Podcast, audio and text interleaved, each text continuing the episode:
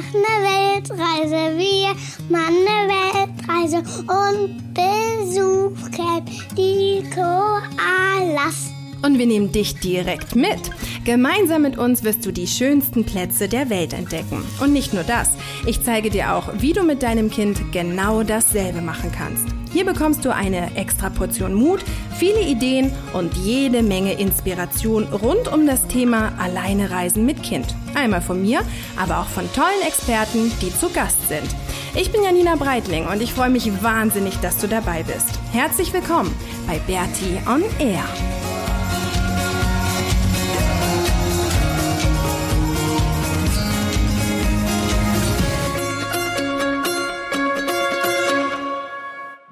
Herzlich willkommen zur 35. Episode von Bertie on Air. Und wir sind immer noch in Byron Bay. Byron Bay hat es uns echt richtig angetan. Es ist so schön hier. Es ist einfach so ein perfekter, perfekter Ort.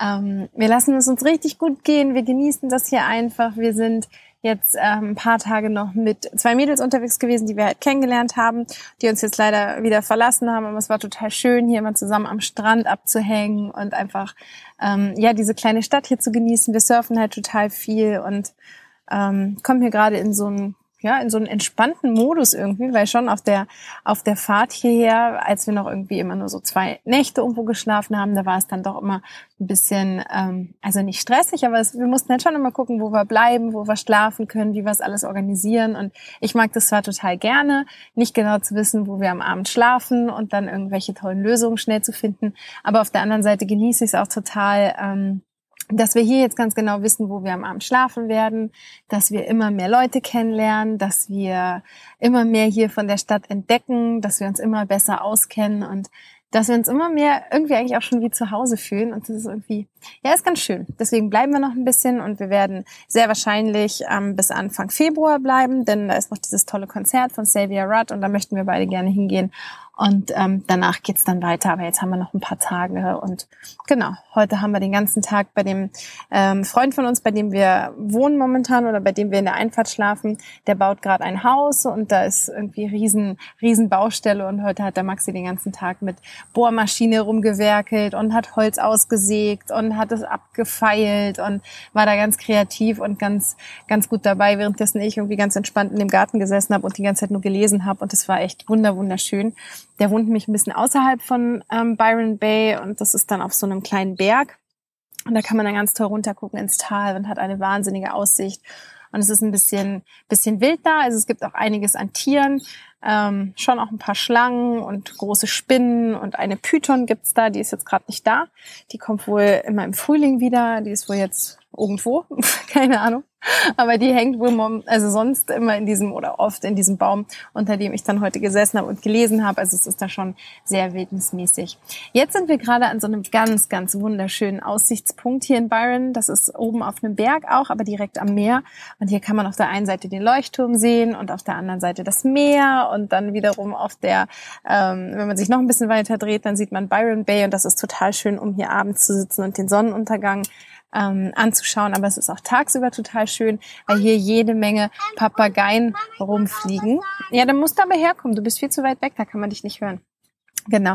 Maxi möchte gleich auch noch was sagen, aber der sitzt irgendwie gerade vorne im Auto und muss jetzt erstmal nach hinten klettern, damit du ihn auch hören kannst. Auf jeden Fall fliegen hier ganz viele Papageien immer rum, so richtig schöne grüne mit rot und ein bisschen gelb am Bauch haben die und die sitzen hier direkt in dem Baum neben uns und das ist einfach ein wunder wunderschönes Szenario. Deswegen bleiben wir noch ein bisschen.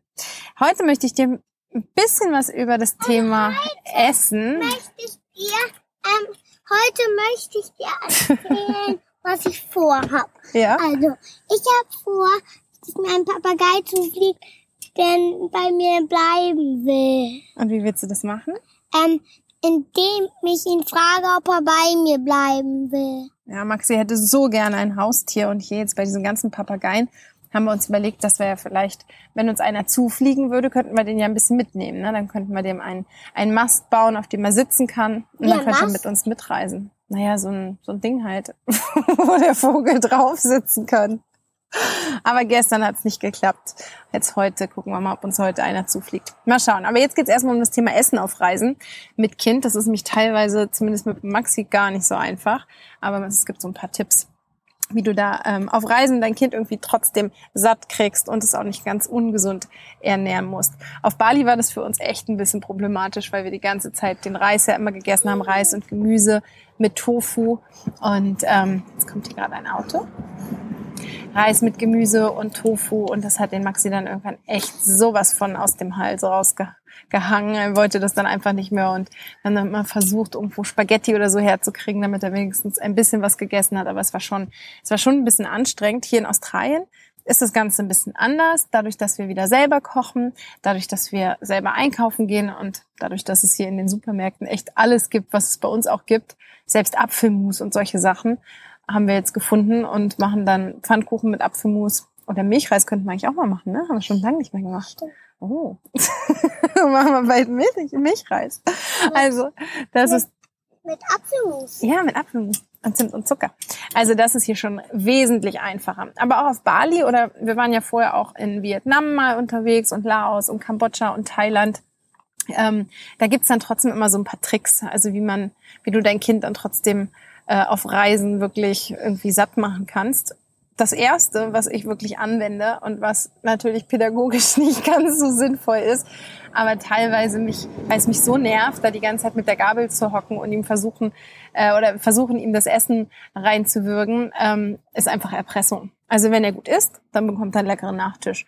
Das ist jetzt vielleicht nicht ganz so ideal, aber es ist wirksam und nachdem ich das wirklich so oft versucht habe, ähm, im Vorfeld wirklich irgendwie das Essen schmackhaft zu machen, das Essen einfach ja ihm schmackhaft zu machen oder dann auch gegebenenfalls ihn zu füttern, noch wie so ein kleines Baby, was ich eh auch schon mega albern finde.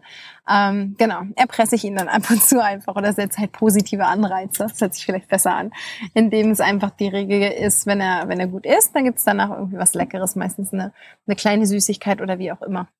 Also das ist so die eine Variante. Was ich auch noch ganz gut finde, ist ähm, gerade in asiatischen Ländern, das ist jetzt hier nicht so viel, ähm, da ist doch relativ ja eigentlich europäisches Essen gibt, aber in den asiatischen Ländern gibt es dann auch immer irgendwelche Kindergerichte, also irgendwas, was die Kinder typischerweise essen. Sei das jetzt Sticky Rice mit Mango oder irgendwelche Reisbällchen oder süßer Reis im Kokosblatt, den gab es oft auf Bali oder frittierte Bananen. Ähm, also es gibt immer irgendwas, was halt tatsächlich auch den Kinder, den Kindergeschmäckern entspricht. Oftmals sind die Sachen ziemlich süß sind sehr, sehr überzuckert, was ich dann nicht so toll fand, aber ab und zu geht's dann auch.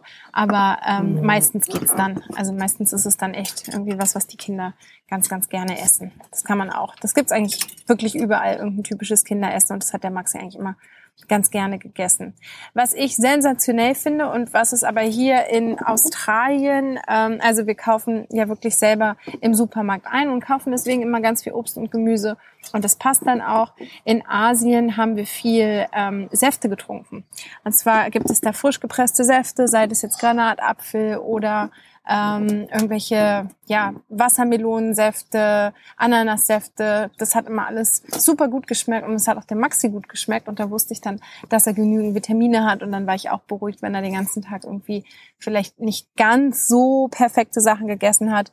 Also in München bin ich da echt mega, mega streng. Wir haben nur Bio-Sachen und wir essen eigentlich nur regional und einmal die Woche kommt die Gemüsekiste und es funktioniert hier halt irgendwie nicht. Also vielleicht würde es sogar funktionieren, aber mh, mm, es wäre mir dann echt zu stressig. Also da jetzt noch wirklich richtig drauf zu achten, dass wir immer nur organic und immer nur regional essen, ähm, das wäre mir einfach zu anstrengend. Und im Endeffekt, die meisten Sachen sind ja eigentlich auch regional, weil die Früchte gerade, die kommen ja irgendwo aus der Gegend. Also von dem her passt das. Und mit den Säften ähm, hat das dann immer sehr, sehr gut gepasst. Was auch total gut ist, sind die Kokosnüsse, die frischen Kokosnüsse. Die hat Maxi auch immer sehr, sehr gerne getrunken.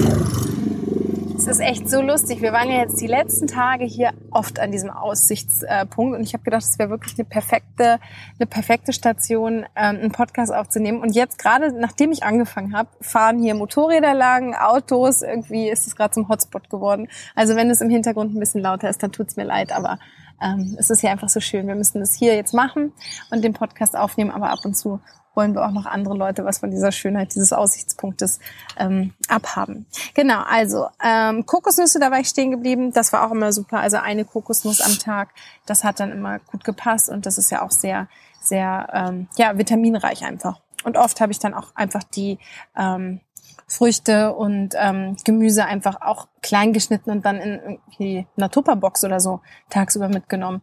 Oder ihm auch mit in den Kindergarten gegeben. Das war ja auch mega lustig. Das kannten die Kinder gar nicht im Kindergarten auf Bali.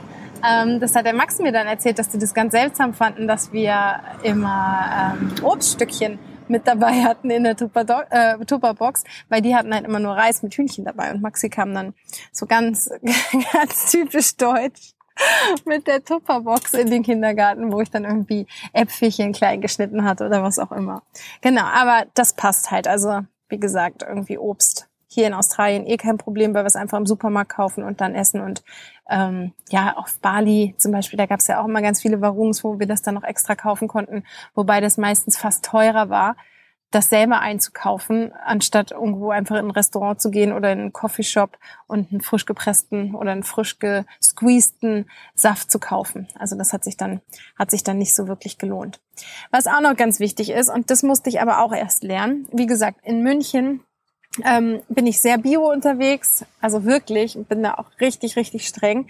Und auf Reisen, so die ersten Reisen habe ich schon auch noch ausprobiert, das irgendwie beizubehalten und ja, einfach zu gucken, wo es Organic gab und dass wir wirklich sehr, sehr, sehr, sehr ausgewogen gegessen haben. Wir sind ja auch Vegetarier und müssen deswegen so ein bisschen auf Kleinigkeiten achten.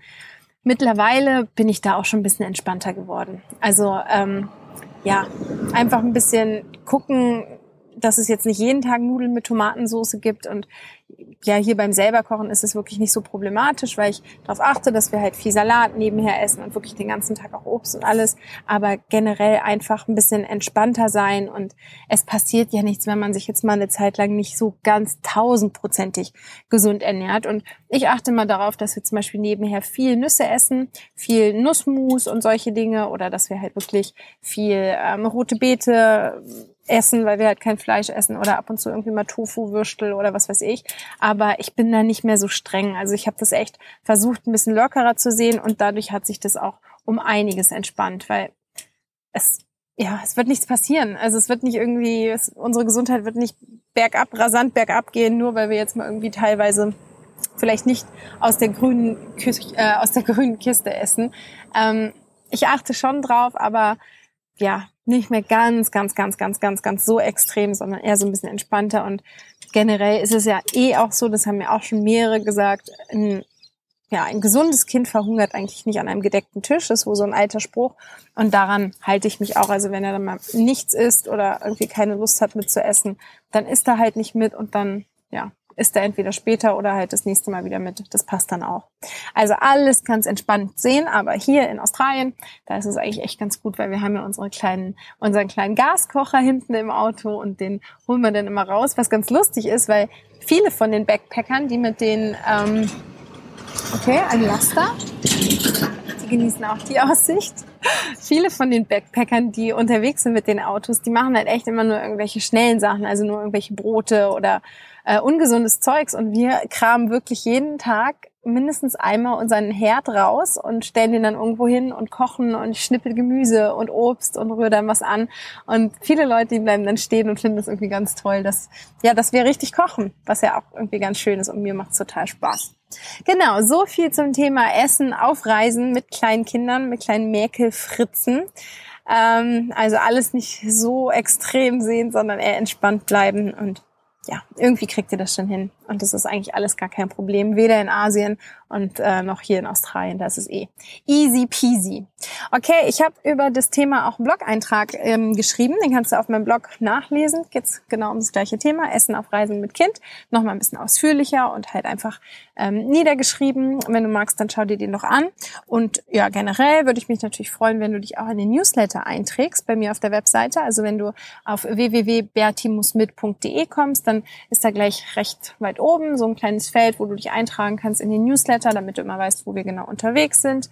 Ähm, das fände ich toll und natürlich, wenn du den Podcast wieder bewerten würdest, die Podcast-Folge, am liebsten mit fünf Sternen und mir einen netten Kommentar hinterlässt. Da freue ich mich auch. Dann wünsche ich dir eine ganz, ganz schöne Woche und ähm, ja, wir hören uns nächste Woche wieder. Bis dahin, tschüss!